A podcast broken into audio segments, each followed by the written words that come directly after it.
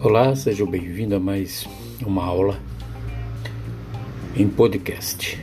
Hoje nós vamos falar em filosofia sobre ética e moral. Ética e moral são dois termos geralmente confundidos por serem parecidos. Muitas pessoas assumem que o significado seja o mesmo. Embora estejam relacionados, são termos que têm origem bem distinta. Então vamos entender o significado de cada um. O que é ética, afinal de contas? A ética é um conjunto de conhecimentos que são extraídos da investigação do comportamento humano, ao tentar explicar as regras morais de uma forma racional e científica. Então, resumindo, né, a ética ela é uma reflexão da moralidade. A ética nos ajuda a responder algumas perguntas tipo eu quero, eu posso, eu devo.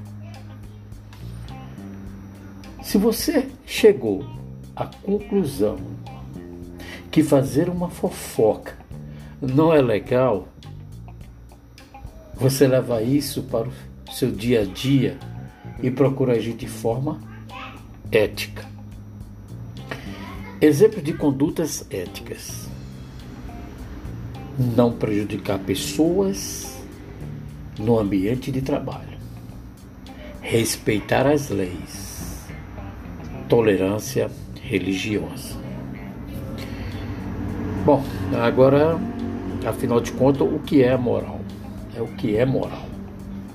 Já a moral é um conjunto de regras que são aplicadas ao cotidiano é basicamente quando eu transformo a ética numa estrutura escrita e essas normas passam a ser aplicadas e usadas por todo cidadão.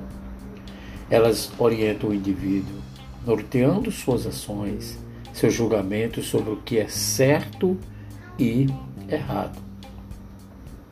Se muitas pessoas acreditam que fofocar não é legal, com o passar do tempo, esse ato entra num consenso geral e estabelece-se que falar dos outros, principalmente no ambiente de trabalho, é imoral.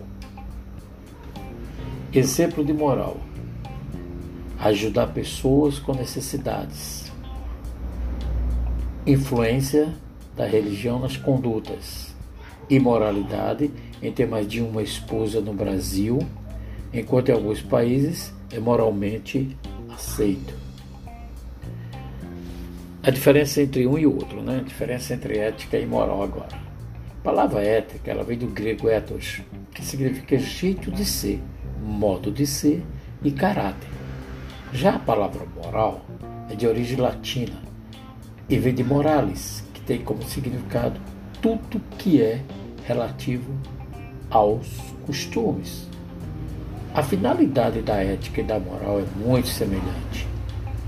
Ambas contribuem para estabelecer as bases que guiam a conduta do homem e ensinam a melhor forma de agir e de se comportar dentro de uma sociedade. Então, alguns estudos, porém alguns estudos da ética é voltado para compreender as ações do homem de acordo com os valores morais que orientam essas ações, além de buscar classificá-las como certas ou erradas, independente das práticas culturais. Já a moral são os costumes, crenças, tabus e modos de pensar construídos por uma sociedade. Entenderam qual é a diferença entre ética e moral? Muito bem. Sendo assim, podemos perceber que ética tem mais a ver com a questão individual, enquanto a moral trabalha com o processo coletivo.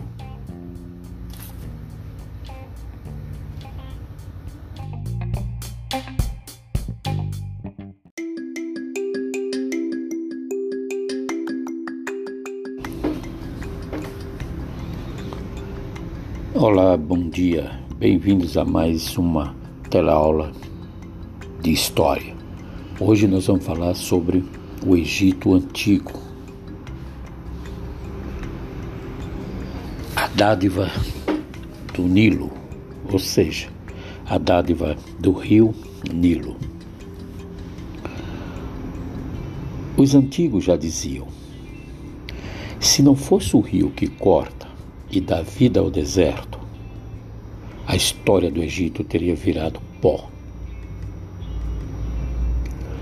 Ao longo de seus 6,4 quilômetros de terras férteis, floresceu uma civilização poderosa e fascinante.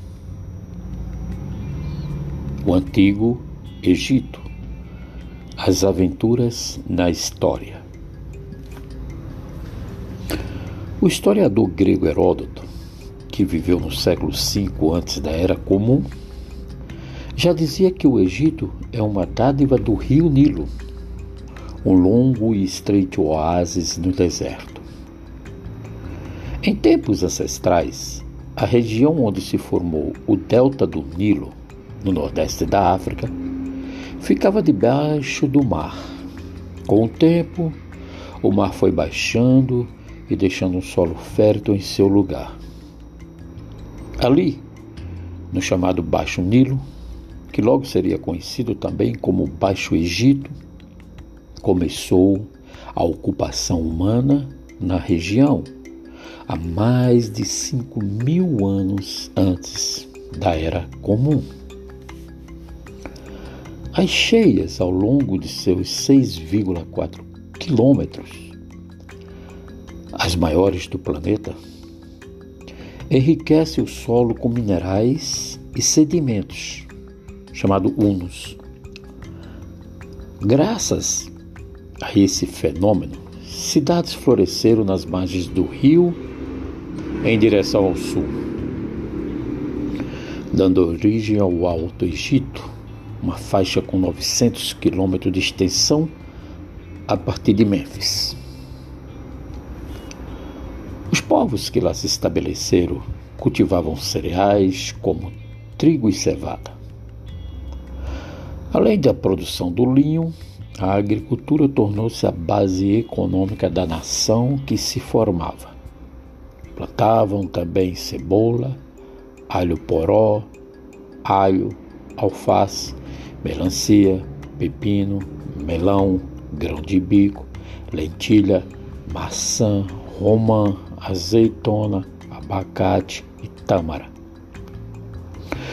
No Baixo Egito, mais fértil e rico, também se praticava a caça e a pesca. Esses povos eram pacíficos e muito religiosos. Criaram uma infinidade de deuses. Eram tantos que alguns tinham jurisdição em apenas uma cidade, povoado ou vilarejo. Mantinham uma relação muito tranquila, sem cobranças com as divindades.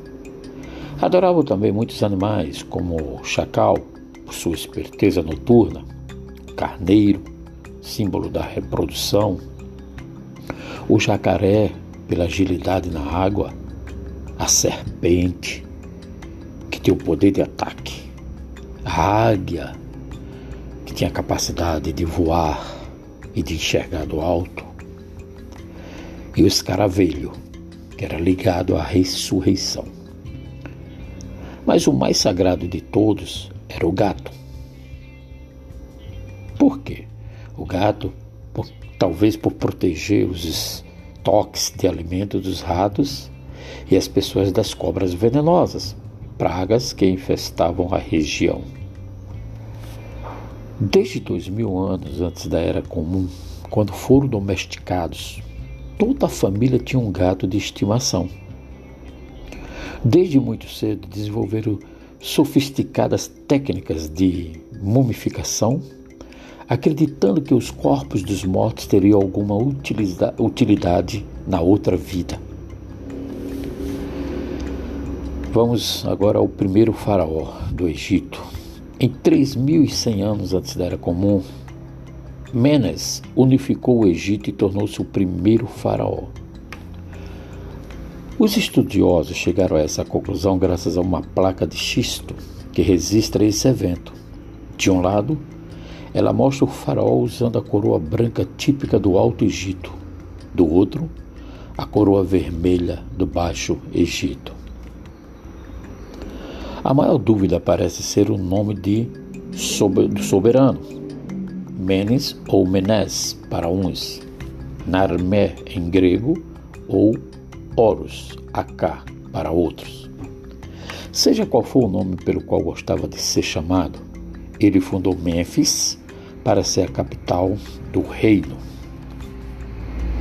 Nessa época, os camponeses trabalhavam em terras que pertenciam ao Estado, às altas camadas das sociedades e aos templos, entregando a eles o excedente da produção como imposto. Surgiram as primeiras escritas hieróglifas, usadas para controlar o pagamento de impostos pelas províncias.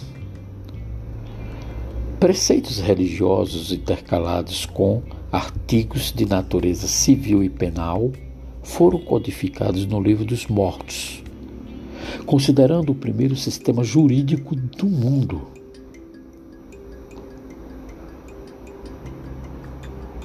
De Menes, dezenas de famílias, as dinastias, governaram o Egito até a morte de Cleópatra em 30 anos antes da Era Comum, quando o Egito passou a fazer parte do Império Romano. Foram ao todo 30 dinastias. Durante a terceira e a quarta dinastia, foram erguidas as pirâmides de Saqqara e Gizé. A pirâmide de Queops foi a construção mais alta do mundo por cerca de 4 mil anos. Durante esses, essas 30 dinastias que mandaram no país por cerca de 3 mil anos, o Egito viveu três momentos de esplendor e três graves crises. Mais ou menos no meio dessa história, 13 séculos antes da derrota para Roma, o Egito conheceu a glória de ser o maior império sobre a terra.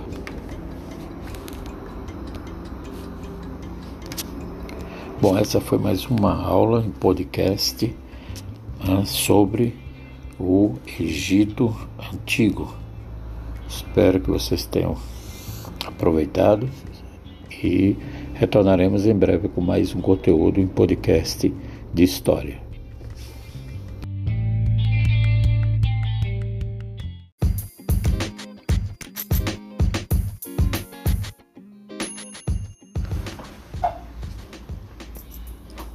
Olá, bem-vindo a mais uma aula de história. Nós vamos contextualizar a Guerra de Canudos. Você conhece o Brasil? A Guerra de Canudos. O verdadeiro Brasil. Ou seja, o Brasil não conhece o Brasil, você certamente diz conhecer, mas se não conhece a história de Canudos, você não conhece o Brasil. Foi em 1897 que aconteceu o maior conflito armado, onde milhares de brasileiros perderam suas vidas.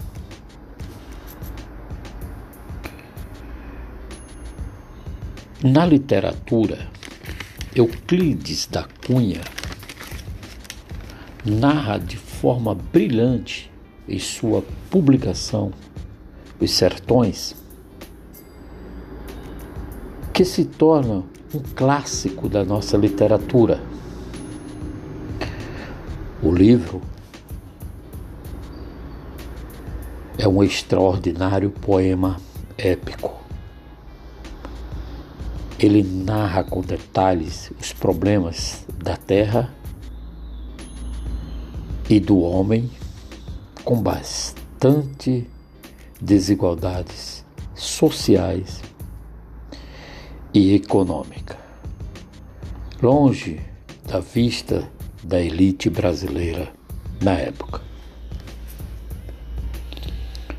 Canudo surge no interior da Bahia, onde mais de 20 mil sertanejos se reúnem em torno de Antônio Conselheiro, que era um beato, religioso,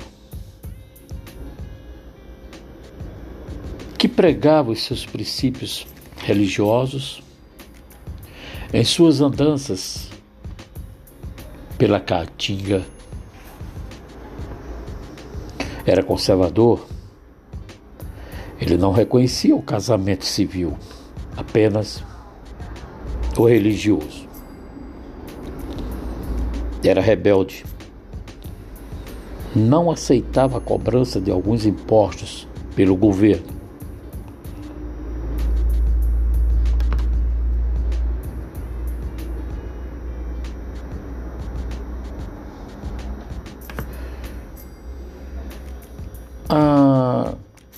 Comunidade se desenvolve criando bois e vacas e algumas lavouras.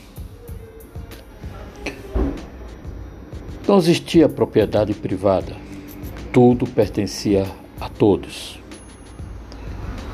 modelo de sociedade que vai de encontro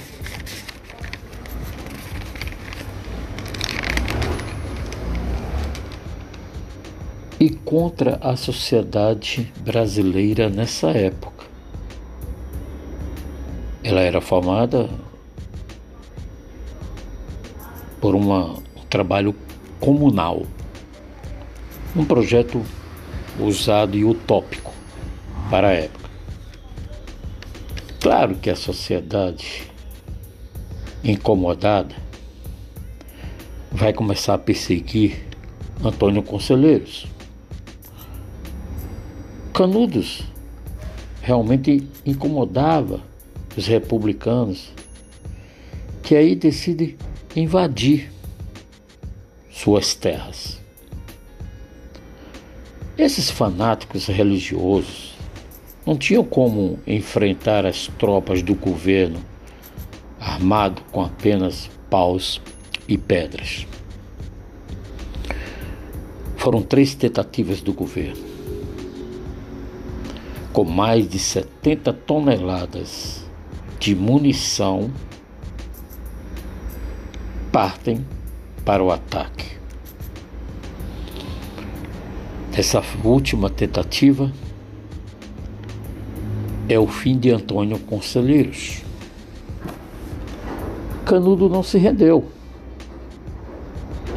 Lutaram até o final, resistindo até o esgotamento final, onde todos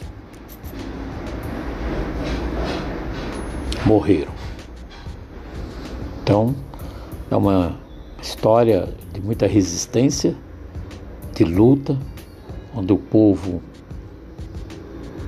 que era seguidores de um beato acreditavam nas suas ideologias e no seu, na sua forma de, de conduzir a sociedade dentro de um sistema comunal. Essa é mais uma contextualização da história e dessa vez nós falamos sobre Canudos. Bons estudos a todos.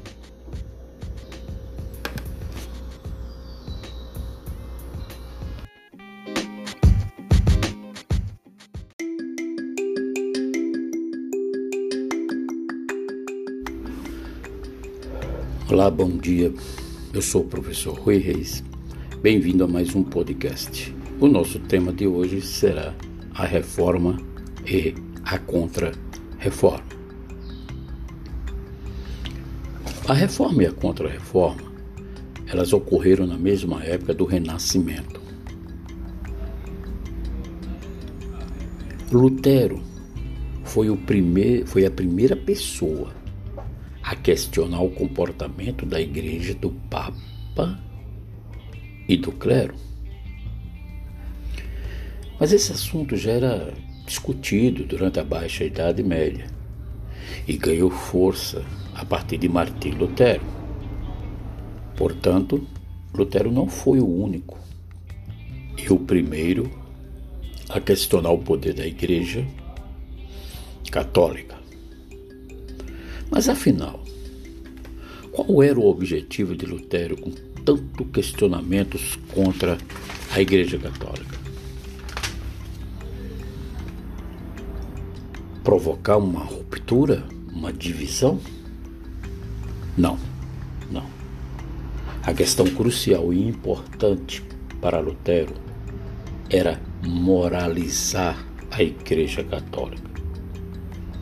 Como assim moralizar? Por quê? Para ele, Lutero, a igreja se perdia em uma crise moral e ética. As influências que levaram Lutero a questionar o comportamento da igreja surgiram no âmbito interno e externo, ou seja, os acontecimentos dentro da própria igreja e fora da igreja fez com que Martinho Lutero começasse a discutir e questionar o comportamento da, da igreja. Internamente, o que, que fez Lutero a, a questionar tudo isso? Internamente, a igreja ela abusava do seu poder com as vendas de indulgências. Vocês lembram? Mas afinal de contas, o que eram as indulgências? Indulgência era um papel em branco, onde os fiéis, ao receber, garantiriam um lugar nos céus e o perdão dos seus pecados. Mas o que, que eles ofereciam em troca? Em troca, eles pagavam e doavam parte de seus bens para a igreja. Isso é, são indulgências. Portanto, vender indulgência era negociar o perdão, a salvação da alma e a absorvição do pecado. O próprio Papa Leão X incentivava essa prática com o intuito de arrecadar recursos para a construção da Basílica de São Pedro.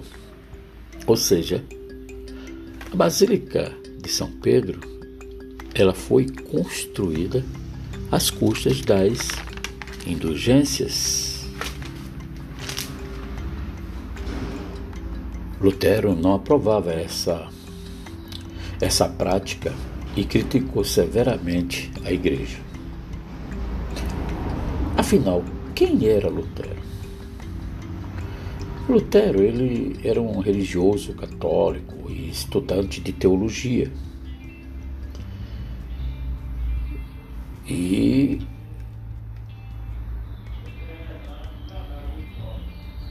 consolidou um conjunto de 95 teses críticas da igreja e fixou na porta da igreja de Wittenberg na Alemanha em 31 de outubro de 1517. Essas foram as 95 teses que da sua mais importante obra de Martim Lutero. Vocês sabem o que significa simonia? Já devem ter escutado essa palavra, não já? Pois bem, o que era simonia então? Esse era um outro problema interno onde o Papa vendia e negociava coisas sagradas. Por exemplo, ele vendia cargas, cargos sagrados, cargos Simonia. Vendia coisas sagradas, simonia. E como eles negociavam isso? Por exemplo, eles vendiam um suposto leite que era de Maria, mãe de Jesus. Vendiam também o sangue de Jesus, os espinhos da coroa de Cristo e pedaços da cruz de Jesus. Isso é uma prática comum hoje em dia também. Nós chamamos de simonia. Pois bem, Lutero condenou veemente essa conduta do clero católico. Questionou também a crise moral da igreja. Ou seja, a igreja ensinava algo como praticar o bem, a moral, os bons costumes. No entanto, praticava o contrário, mostrando assim a distância entre o discurso e a prática.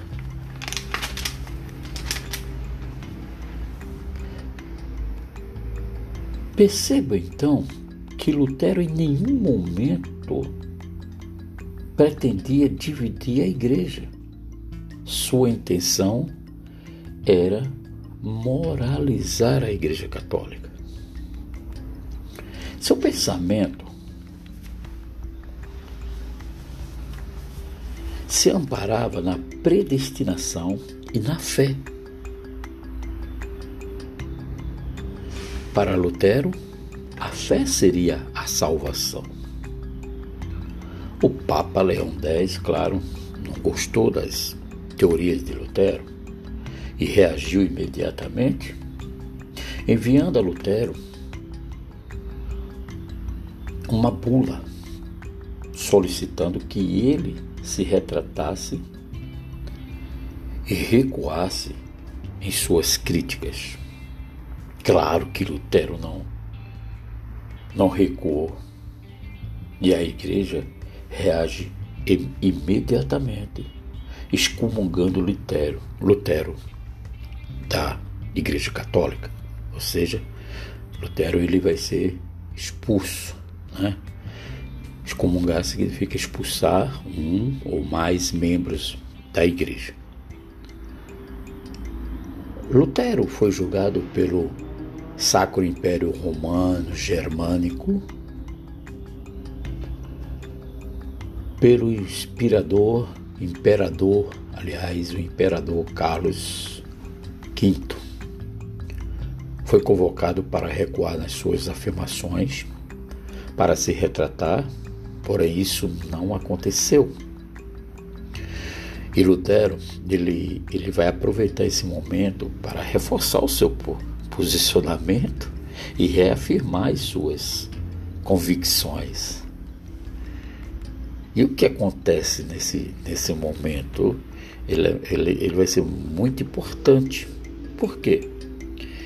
Muitos dos príncipes que estavam presentes se aproximaram dele, de suas ideias, e passou a proteger Lutero. Ele não foi punido e ainda recebeu a proteção da nobreza alemã. Percebem agora o caminho que a Igreja Católica vai seguir a partir desse momento? Exatamente, uma ruptura, uma divisão, que não era essa a proposta de Lutero, né? deixando bem claro que essa não era a intenção de Lutero, mas por conta dos acontecimentos, né? E é a partir daí que surge nesse momento os anabatistas. Quem eram os anabatistas? Eles defendiam que os camponeses eram os verdadeiros herdeiros das terras do Sacro Império. Claro que o movimento foi condenado por Lutero. Martin Lutero faleceu em 1555.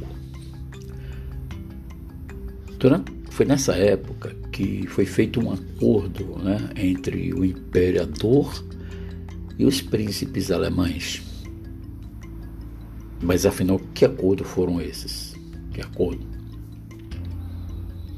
Um acordo de paz, de tolerância religiosa e de liberdade religiosa.